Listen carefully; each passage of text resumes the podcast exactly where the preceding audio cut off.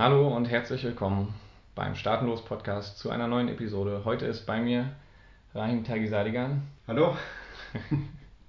Rahim, äh, ich glaube, ich tue meinen äh, anderen Interviewpartnern so ja äh, bisher, ich, das ist nicht unfair zu sagen, wenn ich sage, ich habe hier einen, einen sehr prominenten Gast bei mir. Viele kennen dich sicher schon, du bist Autor von mehreren Büchern, du bist hier in Wien der letzte lebendige Vertreter der österreichischen Schule in Österreich. Ähm, wie, wie äh, bezeichnest du, wie hast du eine Berufsbezeichnung für dich? Wie würdest du dich vorstellen? Äh, meistens verwende ich das Etikett Wirtschaftsphilosoph, äh, weil es da noch kein Kartell gibt, das da steuert. Das ist schon im Werden und äh, weil es noch relativ viel Freiraum dabei lässt, selbst Schwerpunkte zu setzen.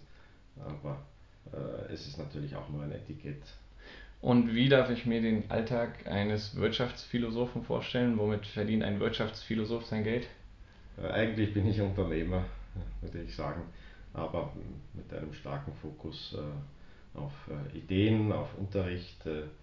Ich unterrichte viel, ich schreibe viel, habe die Muße und Zeit, viel nachzudenken, viel zu lesen, sehr viel Aufnahme von geschriebener Information und dann natürlich übliches Unternehmerisches dahinter sein, dass die eigenen Projekte auch erfolgreich sind und gut vorankommen. Gibt, gibt es bei dir einen Konflikt zwischen einerseits philosophischer Aktivität, die, für die du gern viel Zeit hättest, und andererseits Aktivität, die dir, die dir ein Einkommen beschert? Oder, oder machst du das, was dir Spaß macht, in, in jedem Fall? Äh, sicher letzteres. Ich das, was mir Freude macht, aber natürlich gibt es einen massiven äh, Trade-off. Das ist ein Trade-off, der Ludwig von Mises äh, dazu geführt hat, seiner Frau mal zu sagen, du, ich werde zwar immer über Geld schreiben, aber nie viel Geld haben. Mhm. Und äh, der Trade-off besteht darin, äh, dass natürlich die Muße über Dinge tiefgründig nachzudenken sich nicht unbedingt übersetzt äh, in das, äh, was das Unternehmerische ausmacht. Das sind oft Entscheidungen unter Ungewissheit, ähm, eher mal aus dem Bauchgefühl beschreibt man das so, aber das heißt eigentlich nur die Verdichtung von Erfahrungen und schlichter Fähigkeit, äh, eben mit Ungewissheiten umzugehen. Und äh, das ist sicher ein, ein Trade-off. Äh, aber für mich ist es ganz besonders wichtig, diesen Trade-off zu schultern und die Spannung zu halten. Und das ist eigentlich meine Hauptmotivation, das zu tun, weil ich festgestellt habe, dass die meisten Philosophen von Wirtschaft relativ wenig Ahnung haben, auch die Wirtschaftsphilosophen. Und das steht hinter so einer dramatischen äh, Verintellektualisierung äh, des Denkens, mhm. Äh, die sich losgelöst hat von der Notwendigkeit, selbst ein Einkommen zu erzielen, sind also eigentlich Wissenschaftsbeamte oder sie sitzen auf irgendwelchen Jobs, die Beamten ähnlich sind und das ist überhaupt nicht günstig, um die Welt zu verstehen und den Menschen zu verstehen. Da, da bringst du direkt schon ein Thema auf. Also wenn ich Wirtschaftsphilosoph höre, dann Möglicherweise denkt man dann zuerst an einen Universitätsprofessor, der das Problem also für sich gelöst hat. Der kriegt ja sein festes Gehalt und hat äh, Zeit für Lehre und Forschung. Und äh, du machst das anders. Ähm, vielleicht sollten wir über das Scholarium mal reden. Ähm, denn wir sitzen hier in Wien im Scholarium ähm, und ich verbinde dich ganz stark. Also ich, ich sehe das, wenn ich das richtig weiß, ist das Scholarium auch ein Stück weit dein, dein Baby. Ähm, erzähl doch mal für jemanden, der davon vielleicht noch nie gehört hat, was, was ist das überhaupt? Ähm, äh, genau, und was, was machst du hier? Mhm. Ich habe das äh, vor elf Jahren mit äh, einigen anderen Kollegen begründet, aus äh, der ernüchternden Erfahrung in den Universitäten. Also ich habe sie schon noch äh, viel äh, von ihnen gesehen, habe nach wie vor Lehraufträge an Universitäten und insbesondere in den Sozial- und Wirtschaftswissenschaften oder das, was ursprünglich praktische Philosophie war, sind die Zustände wirklich dramatisch. Äh, äh, beziehungsweise stimmt das, was da drinnen passiert, relativ wenig mit dem überein, was man von außen wahrnimmt. Ich hatte an der Universität niemals fruchtbare Diskussionen mit Kollegen, die von den Studenten in aller Regel so zwei bis drei in einem Seminar wirklich interessiert an der Thematik. Der Rest verfolgt ganz nüchtern schnellstmöglichen Weg, um da Zertifikate äh, zu bekommen das mit ist ein, geringem Einsatz. Ein hartes Urteil. Also keine fruchtbare Diskussion in deiner Universitätszeit.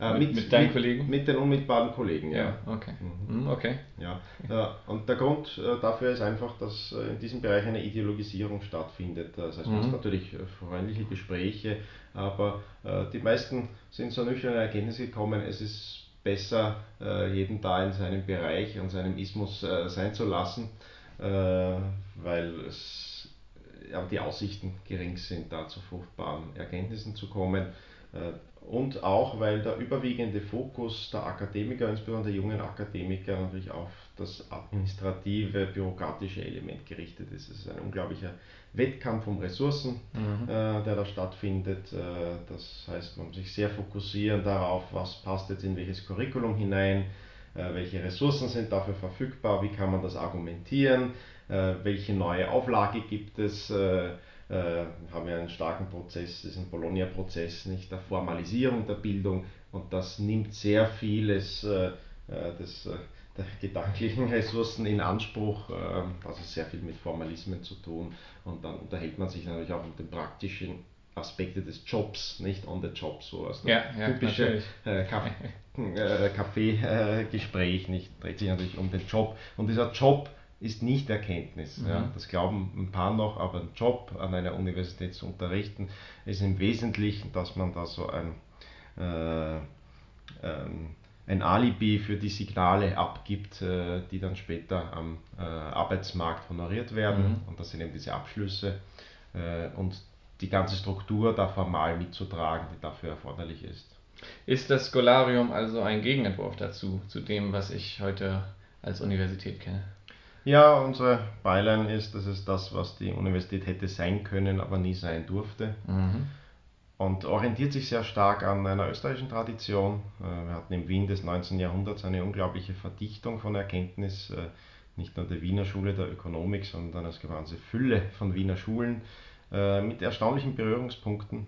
Und was da geschehen ist, ist, dass es eigentlich eine Art verspätete österreichische Aufklärung ist okay, in der ja. etwas ganz Besonderes passiert, äh, nämlich dass zeitgleich wir ein Zentrum des Unternehmertums haben in Wien, das wird zum Zentrum des Orienthandels äh, durch seine mhm. Lage, und ein äh, Zentrum der Erkenntnis, dass also Praktiker sich interessieren für theoretische Fragen, weil die Welt, die sie umgibt, unglaublich kompliziert wird in kurzer Zeit und ein Interesse an einem tiefen Nachfragen da ist mhm. und zugleich die Theoretiker äh, vollkommen ernüchtert darüber sind, dass ihre Modelle da über den Haufen geworfen werden. Die ganze okay. also ständige Krisenerfahrung, die ganz dicht ja. ist, wo eigentlich alles in kurzer Zeit aufkommt. Der ganze Wahnsinn des 20. Jahrhunderts, ist Ende des 19. Jahrhunderts in Wien im Kaffeehaus schon da verdichtet. Ja. Ja.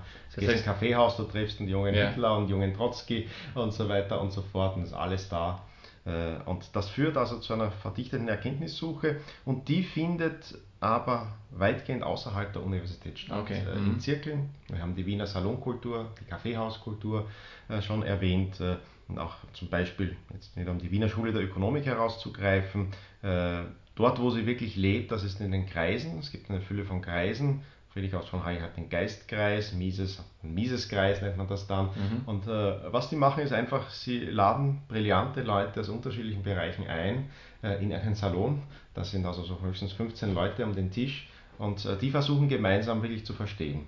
Mhm. Und die bilden dadurch jetzt nicht eine Schule oder Ideologie oder sonst wie, äh, sondern äh, versuchen zu verstehen, was tut sich da eigentlich in der Realität. Sie wollen mhm. also keine Systeme bauen, äh, hat also nicht dieses typisch Intellektuelle, ich baue mir jetzt meine Philosophie, mhm. Äh, aber es ist auch nicht das typisch Praktische, das eben gehetzt ist, was muss ich jetzt und wo kann ich noch ein Hack ja. reinbringen und sonst wie, sondern es ist genau das dazwischen. Es tut sich Spannendes in der Realität und ich möchte es wirklich tief nachdenken darüber, was ist das, wo kommt ja. das her, wie kann ich das verstehen, wie kann ich das erkennen im Miseskreis waren die Hauptfragen erkenntnistheoretisch. Also wirklich, wie kann ich wissen, äh, was passiert, äh, wie komme ich zur Erkenntnis. Darf ich annehmen, dass das informelle Runden waren, so, so eine Art Stammtisch, oder, oder waren das auch äh, bekannte, berühmte Institutionen, obwohl das, du sagst 15 Teilnehmer, das mhm. klingt ja sehr, sehr, sehr klein. Äh, ja, mit aber einer gewissen äh, Durchmischung, also okay. 15, die dann wirklich vor Ort sind. Ja. man hat ja nicht immer Zeit, äh, ist nicht immer da. also schon damals war ich unter äh, akademisch äh, tätigen und unternehmerisch tätigen Leuten und daraus setzt sich das zusammen, die mhm. Mobilität gar nicht so gering. Ähm, mhm.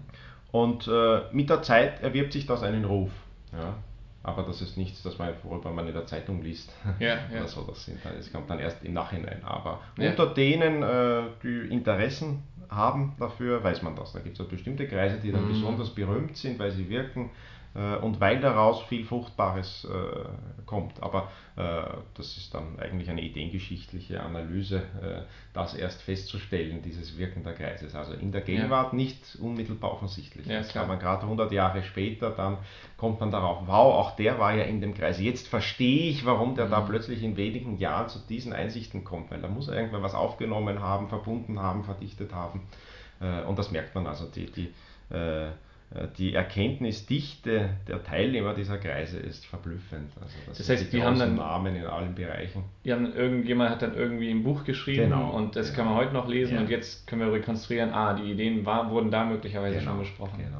Und das ist jetzt auch immer noch in Wien möglich, hier im Scholarium. Wie sieht das aus? Äh, Ich hoffe, natürlich kann ich mich äh, äh, nicht mit äh, den Größen von damals äh, messen, sondern es ist mal, man nimmt eine Lücke wahr, ähm, hat eine gewisse Beziehung zu einer Stadt, wo ich einen Mhm. großen Teil meines Lebens verbracht habe, äh, mit einer gewissen Hassliebe verbunden bin, weil es natürlich auch ernüchternd war, diese Traditionen hier nicht mehr kennenzulernen. Ich Mhm. habe das im Wesentlichen in den USA, dann die Wiener Schule der Ökonomik kennengelernt. Äh, Es gibt Okay. hier noch Reste und Bezüge äh, und man denkt sich, verflucht, was ist denn da alles verloren gegangen? Ähm, Es hat einen Wert und wenn es einen Wert hat, sprechen andere äh, darauf an und dann bietet man das an. Ich glaube, äh, dass äh, wir hier eine sehr, sehr hohe Qualität haben äh, Mhm. der Auseinandersetzung des Diskurses. Äh, Es ist nicht so, dass da jetzt die 15 Granden aus allen Disziplinen zusammenkommen. Äh, Das reicht natürlich nicht hin. Es sind oft sind jüngere äh, Leute, ungewöhnliche Biografien. Äh, Wir haben eine sehr, sehr breite Spanne von 17 bis 77 äh, äh, im Alter bislang bei den Leuten, die sich hier äh, auch also dann Vollzeit einfinden. Das ist also Mhm. auch möglich äh, äh, zu studieren. Nicht so wie an der Uni, aber doch sehr, sehr intensiv und sehr dicht äh, ähm, interdisziplinär mit der Welt auseinanderzusetzen. Ja, ergibt vielleicht mal eine kurze Übersicht, wenn, wenn mich das hier interessiert. Also Stichwort Salon, also wir können die, die Website können wir in den Shownotes einmal festhalten für, für die Zuhörer. Ähm, wann, wann findet der statt? Wie melde ich mich da an? Äh, Wir haben einmal im Monat äh, einen Salon, aber äh, es ist grundsätzlich als eine Gemeinschaft ausgelegt, die von Unterstützern getragen Okay. wird, die dann auch in Anspruch nehmen, was hier an Output geschieht. Also es gibt wenig offenen, freien Content, das passiert natürlich Mhm. nebenher. Jemand zeichnet auf, wenn ich irgendwo vortrage oder ähnliches, also man findet da schon viel im Netz. Mhm. Äh, und natürlich Bücher äh, draußen äh, und, und geschrieben, viele Artikel und so weiter. Aber das wirklich also in dieser dichten Qualität, die ja nur entsteht, wenn da brillante Köpfe zusammenkommen Mhm. und gemeinsam nachdenken, das ist, findet in einer intimen Atmosphäre Mhm. statt. Und äh, diese Intimität ist heute besonders wichtig, weil wir in einer extrem polarisierten Zeit sind. Äh, und ein öffentliches Format, wo man schnell mal so vorbeikommen kann, da wären viele Dinge unsagbar. Ja, Äh, richtig. Für uns ist ganz, ganz wichtig in der Auseinandersetzung, äh, dass man sich überhaupt kein Blatt vor den Mund nehmen darf, Mhm. dass man also auch mit den verrücktesten Ideen spielen kann. Äh, Wenn was nicht passt, dann muss man das argumentativ äh, versuchen zu widerlegen. Ja. Aber da darf es keine Rücksichten geben auf, um Gottes Ja. Willen, wenn das mein äh, Arbeitgeber erfährt, äh, dabei bin, wenn das irgendwo in der Zeitung steht, Mhm. worüber ich da nachgedacht habe und so weiter. Äh, das ist heute leider eine unglaubliche äh, Verhinderung und Erschwernis der Erkenntnis und an den Universitäten haben wir schon fast eine Situation der Denk- und Sprechverbote, Ja. äh, weil ich das sogar, also in Österreich und äh, das ist überall so, äh, viele Karrieren mittlerweile schon enden. Dadurch, ich selbst habe meinen Lehrauftrag an der Wirtschaftsuniversität verloren, aus ideologischen Gründen, war Mhm. schlicht einmal den falschen Denker eingeladen. Wer, Äh, wer war das? Hans-Hermann Hoppe. Okay. Mhm. Ja. Ist natürlich ein polarisierender Denker, ja, ist einer meiner Lehrer, äh, einer der letzten Vertreter der Wiener Schule. Man kann zu dem Stil stehen, wie man möchte, äh, aber es ist doch völlig absurd, da nicht die Auseinandersetzung äh, zu suchen und das Mhm. nicht zu wertschätzen. Äh, immerhin die Vertreter der Wiener Schule damals haben die Marxisten an die Uni eingeladen, weil sie sagten, hey, das sind Ideen, die da sind. Man muss ja darüber sprechen und nachdenken, Mhm. weil sonst kommen sie dann so plötzlich hinterrücks. äh, Also der Gedanke, um Gottes Willen, man darf über bestimmte Dinge nicht sprechen, bestimmte Leute nicht einladen, hat also überhaupt nichts mit Erkenntnissuche zu tun. Das ist Okay. die Negation. Man kann hier am Scholarium auch äh, studieren, also. Ähm, wie, wie sieht das Programm aus? Ähm, wir haben ein Studium Generale, äh, das heißt diese alte lateinische Bezeichnung, die nur äh, meint, dass es nicht curricular in eine Disziplin äh, festgelegt ist, äh, sondern ein interdisziplinärer Versuch ist mit Fokus auf äh, die praktische Philosophie, das heißt ethische, ökonomische und politische Fragestellungen, dann aber auch berührt mit praktisch-unternehmerischen Problemen der Zeit. Und das findet Vollzeit oder Halbzeit hier statt in, zu den Semesterzeiten, also so, so Oktober, also mhm. über Oktober geht es los und dann im Februar äh, Semesterferien. Äh, das, das, folgt so ein bisschen dem, äh, diesem Muster. Und äh, für diejenigen, die nicht hier Vollzeit, Halbzeit für eine äh, kurze Zeit da sind, also das kann von zwei Monaten bis äh, nach oben offen sein, also es ist durchaus möglich, hier nur zwei Monate zu verbringen und da echt ein wirklich intensives Studium zu machen. Mhm. Und viele Teilnehmer sagen, dass sie da mehr mitgenommen haben als von den vier Jahren, fünf Jahren Universitätsstudium. Ähm, ja, weil es eben selbstgetrieben ist, weil ja. es dicht ist, äh, weil die Qualität immer hoch und fordernd ist äh, äh, und der ganze Prüfungskram natürlich nicht dabei ist. Das beantwortet auch meine nächste Frage. Was, was habe ich denn davon, wenn ich herkomme? Habe ja keinen hab ja keinen Bachelor und keinen Master und auch kein Diplom. Mhm. Ja. ja, deswegen sagen wir auch nicht, das ist ja kein stattdessen mhm. äh, Angebot, okay. wenn man meint, man braucht das Zertifikat für die Employability, was ja nachvollziehbar mhm. ist, äh, äh, aber nicht immer die beste Auswahl von Leuten, die, nach, die auf ihre Employability mhm. Äh, abzielen. Ähm, äh, dann äh, folgt das dem, was eigentlich Bildung sein soll. Scholarium kommt wie die Schule von Musse, ein Scholé und Musse bedeutet, man nimmt sich äh, selbst ein bisschen eine Auszeit, um über sich und die Welt, in der man sich befindet, äh, nachzudenken. Und da gibt es keine Garantie, dass da wirklich dann die zündende Einsicht kommt, die alles verändert, aber es ist äh, ein Weg, äh, der ja. hochriskant ist, äh, aber unglaublich fruchtbar ist, insbesondere wenn man ihn als eine Praxis äh, versteht, mhm.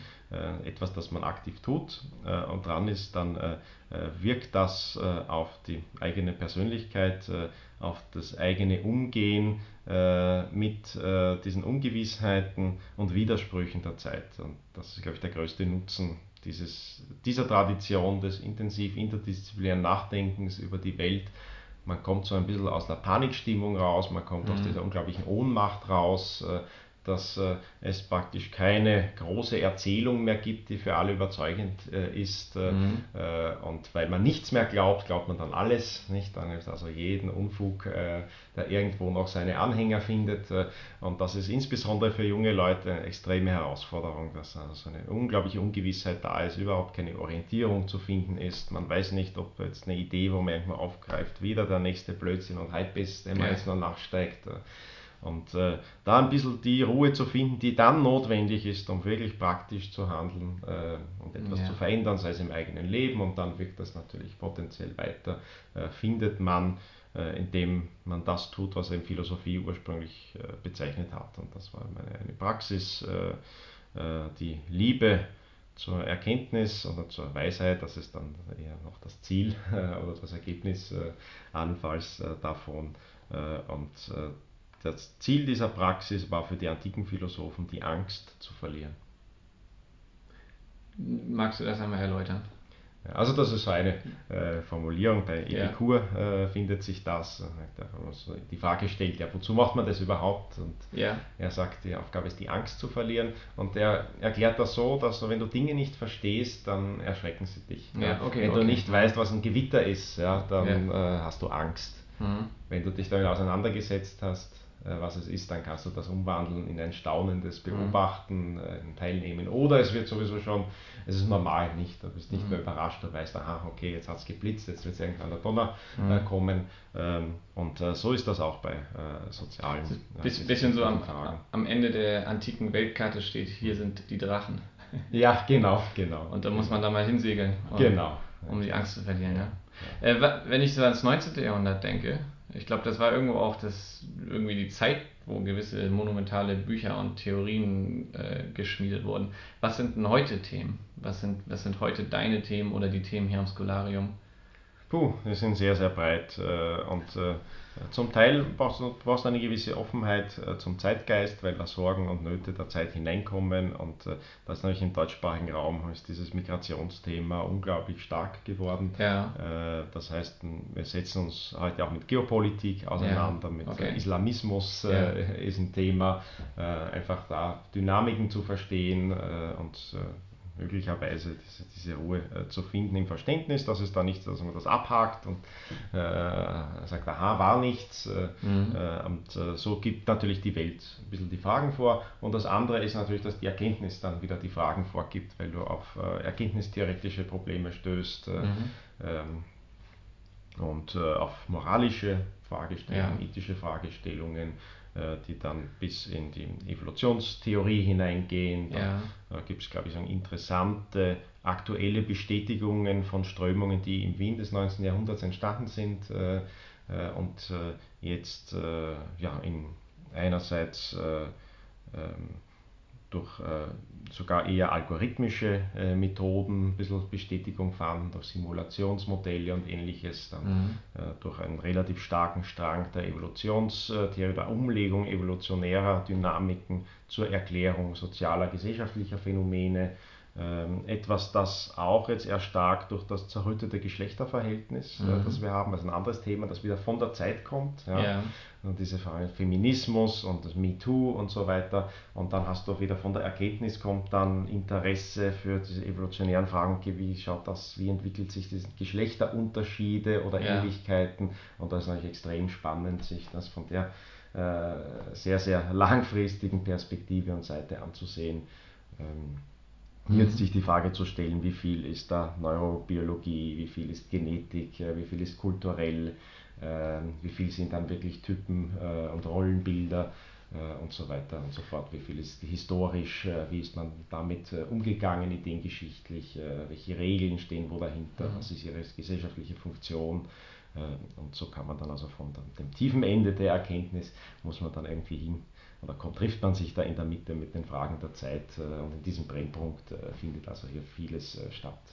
Ja, sehr, sehr spannend. Also da geht es dann mit, also Klassiker der Philosophie sind, spielen auch heute ja. definitionsgemäß noch eine Rolle, äh, aber eben auch die, die aktuellen Fragen. Ja. Äh, das, ist, das sind so Fragen, die, dann, die, die erzeugen dann direkt so ein Kribbeln. Ne? Man ja. fragt dann so bei, bei Immigration, oh, sagt er jetzt was politisch unkorrekt ist? Wie steht er denn dazu? Ist der rein rechts, ist der links? Äh, beim Frauenthema wird es auch nicht, auch nicht einfacher, also beim Thema der Geschlechterrollen, Entschuldigung. Ähm, gibt's wie, ja, äh, wie, wie, wie findet diese Auseinandersetzung statt? Du hast schon ein bisschen so einen Vorgeschmack gegeben, nachdem du sagtest, es gibt hier keine, keine, keine Art von Denkverboten. Und äh, also ich, ich hatte schon die Ehre, da im Salon mal, mal das zu erleben und die, das war zum Thema neue Rechte und neue Linke. Oh. Ähm, ich fand das sehr spannend, also weil die Diskussion anders gelaufen als ich äh, ist, als ich das sonst kannte. Ja, man hat äh, weitergeredet. Ähm, polarisierst du mit der Art und Weise, wie du hier Themen ansprichst? Äh, ja, nur es wird kompensiert, dass mein Naturell nicht polarisierend ja. ist. Ja, natürlich die Themen polarisieren. Und äh, so in der Kürze, wenn man mal irgendwo was aufschnappt, dann äh, kann man eigentlich Schnappatmung äh, kriegen. ja. Kurz mal, uh, was, das hat er gesagt. Ja. Den Kontext nicht kennt, äh, äh, ja, ähm, deswegen braucht es eine gewisse Intimität. Äh, ja. Oder es muss eine Einladung sein zu einem schon fast persönlichen Gespräch auf persönlicher Ebene, ja. wo man auch dann auch die Empathie aufbringen kann und zu verstehen, Richtig. okay, wo kommt denn das her? Lass es mal bei einem Argument äh, trenne das von den Befindlichkeiten, von mhm. den persönlichen. Ähm, ich habe einen Vorteil, ein paar Alibis zu haben. Sagen wir so, das ist der Migrationshintergrund natürlich beim Migrationsthema. Ja. Ähm, das ist das, das Naturell, äh, ja. sagen wir es mal so. Und äh, ich habe hohe ideengeschichtliche Kenntnis äh, ist natürlich hilfreich, äh, weil ich sehr viel mehr Empathie für sehr viel mehr Ansätze mitbringen mhm. kann, verstehe, wo sie herkommen, verstehe, welche äh, Befindlichkeiten, Interpretationen da dahinter stehen äh, und deswegen das in der Regel auch ganz gut abfangen kann, äh, was da an Ängsten und, Sorgen da ist oder was in bestimmten Positionen, seien sie auch zeitgeistig dominante Positionen, was da eigentlich persönlich dahinter steht. Ja, ob es mhm. jetzt nur mitlaufen ist oder wirklich da Elemente, Aspekte der Realität sind, die entscheidend sind. Und sehr oft ist das so. Dass, also Ideologie ist ähnlich wie äh, eine Häresie, sagt man im Theologischen, das Festhängen an einem Aspekt der Realität. Und der wird mhm. dann übertrieben und danach wird alles gebürstet. Aber dieser Aspekt der Realität ist ja nicht falsch. Mhm. Das ist ja ein, eine Facette der menschlichen Existenz. Und wenn man die empathisch aufgreift, äh, äh, dann sieht man, dass sich sehr wenig äh, so binär links-rechts oder mhm. anders wie binär pro Anti-Immigration oder pro Anti-Frauen oder was immer äh, beantworten lässt. Mhm. Äh, wenn, wenn man äh, ein bisschen mehr von dir erfahren will, auch inhaltlich gibt es ja die Möglichkeit, mal in deine Bücher zu schauen. Du hast dich auch viel einfach mit, äh, mit ökonomischen Fragen auseinandergesetzt, mhm. auseinandergesetzt und die, die österreichische Schule, das ist die äh, Schule, eine Schule der Ökonomie, richtig?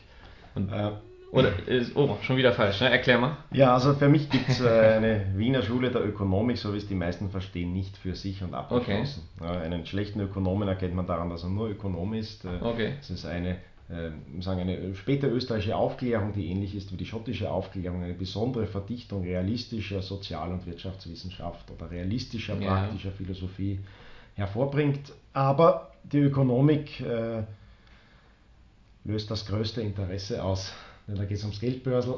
Ja. Die österreichische Schule hat einen Konjunkturzyklus mitgemacht, äh, nämlich dass vor 2007 war es im deutschsprachigen Raum also völlig äh, ignoriert, unbekannt und mit ja. 2007, 2008 nimmt dann boomartig das Interesse zu an alternativen Erklärungen, äh, verflucht, warum ist meine Anlage so daneben gegangen, Richtig. was tue ich jetzt, um Gottes Willen, alle Experten lagen falsch, äh, große Orientierungslosigkeit. Und äh, das war natürlich auch das Moment, um das äh, Scholarium zu begründen, weil es da eine reale Marktnachfrage gibt. Mhm. Äh, und die meisten Leute fangen natürlich erst an zu denken, wenn es ums eigene Geldbörsel geht. Nach dem Motto, gibt es da jemand, der vielleicht noch eine Erklärung hat, die ich noch nicht gehört habe? Und dann, ja. und dann kommen die Leute über ja. diese Ökonomie, ökonomische Schiene äh, hier rein, ja? Ja, ja. Und da muss man auch sagen, also real äh, haben wir vielen Menschen geholfen, ihre Ersparnisse zu retten. Ja. Äh, weil äh, das also schon zeitgerecht und davor war, äh, aber mit sehr viel Zurückhaltung. Also äh, es gibt da überhaupt keine marktschreierische Anlagerat mhm. oder Anlageprodukte mhm. oder sonst wie, noch keinen Goldverkauf irgendwo hinterwegs. Ähm, sondern wenn man Dynamiken erkennen kann, darstellen kann, dann teilt man das. Und das ist etwas antizyklischer. Ja, das Problem ist natürlich, ähm, üblicherweise verläuft es zyklisch, das heißt, die meisten Leute, die sich mit österreichischer Schule aus diesem Grund auseinandergesetzt haben, ja. Ja, haben dann natürlich beim Peak äh, der Ungewissheit, ja, vielleicht 2011, 2012, ihre gesamten Ersparnisse in Gold rein verschoben, als es auch viele andere gemacht haben. Und die sitzen jetzt nominell irgendwie bei einer Halbierung vielleicht oder 40% ja, Verlust. Äh, äh, ihres Wertes und sagen sich dann, oh so ein Scheiß, österreichische Schule habe ich den nächsten blöden Hype mitgemacht, war es auch nicht. Äh, und äh, mhm. deswegen habe ich da ein bisschen eine kritischere Perspektive, was das ist, was das sein kann, was das leisten kann und äh, wie man das betreiben sollte. Ähm, wir, wir, kommen so langsam zum Ende des Gesprächs. Ähm, magst du noch auf äh, ein paar aktuelle Themen aufmerksam machen, die, die gerade bei dir laufen? Was, du, du, du hast mir gesagt, du hast äh, praktisch immer ein Buch in der Pipeline. Was ist gerade äh, das Thema, ähm, womit du dich jetzt beschäftigst? Ja, schon wieder das Thema der Anlage. Mhm. Das wird kommen, ist noch nicht ganz spruchreif, äh, aber da ist natürlich die Situation der Allesblase, in der wir uns befinden, äh, äh, wieder äh, sorgt, sorgt für viel künstlich geschaffene Ungewissheit. Äh, und äh, dann potenziell in der Schublade, also zum Thema Islamismus und ja. geopolitischen Aspekten. Ähm, ja, aber ähm, Bücher sind nicht notwendigerweise stellvertretend für ähm, aktuelle Nachdenkschwerpunkte okay. des Nachdenkens. Ein Thema ist äh, Tradition der realistischen Ethik äh, zu verbinden äh, mit äh, der ökonomischen und politikwissenschaftlichen Tradition, also hier diese Verbindung stellen, darzustellen und das dann praktisch für die Erkenntnis nutzbar zu machen.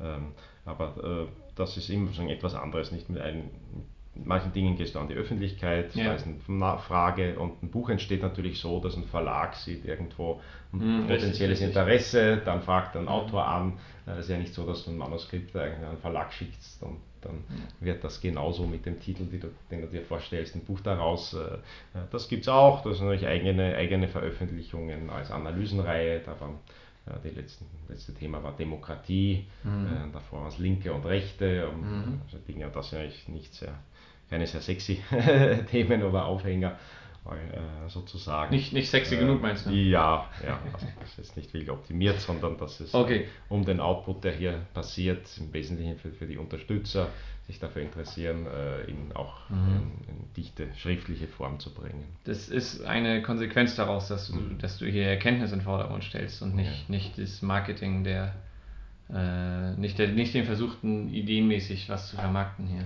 oder den ja, äh, Marketing ist wichtig, das ja. ist keine Frage, aber es gibt ja einen Trade-off, da spießt sich äh, natürlich ein bisschen. Man muss also, man darf keine Marketing-Persönlichkeit sein, so hat das äh, mal fromm äh, mhm. formuliert. Äh, das heißt also nur der Gegenseite gefallen zu wollen, mhm. dann weiß man, man macht keine Erkenntnis mehr. Und das ist okay. der, der, mhm. auch der Grund für diesen Trade-off, den wir ganz am Anfang erwähnt haben, potenziell zwischen Theorie und Praxis. Äh, ähm, Erkenntnis ist immer, der ist eigentlich immer egal, was du jetzt möchtest und deine Befindlichkeiten sind als Gegenüber, hat also äh, da schon einen eigenen Antrieb, der also direkt an die Realität geht. Da spielst natürlich du eine Rolle, aber nicht die ausschlaggebende Rolle als, ja. als Gegenüber.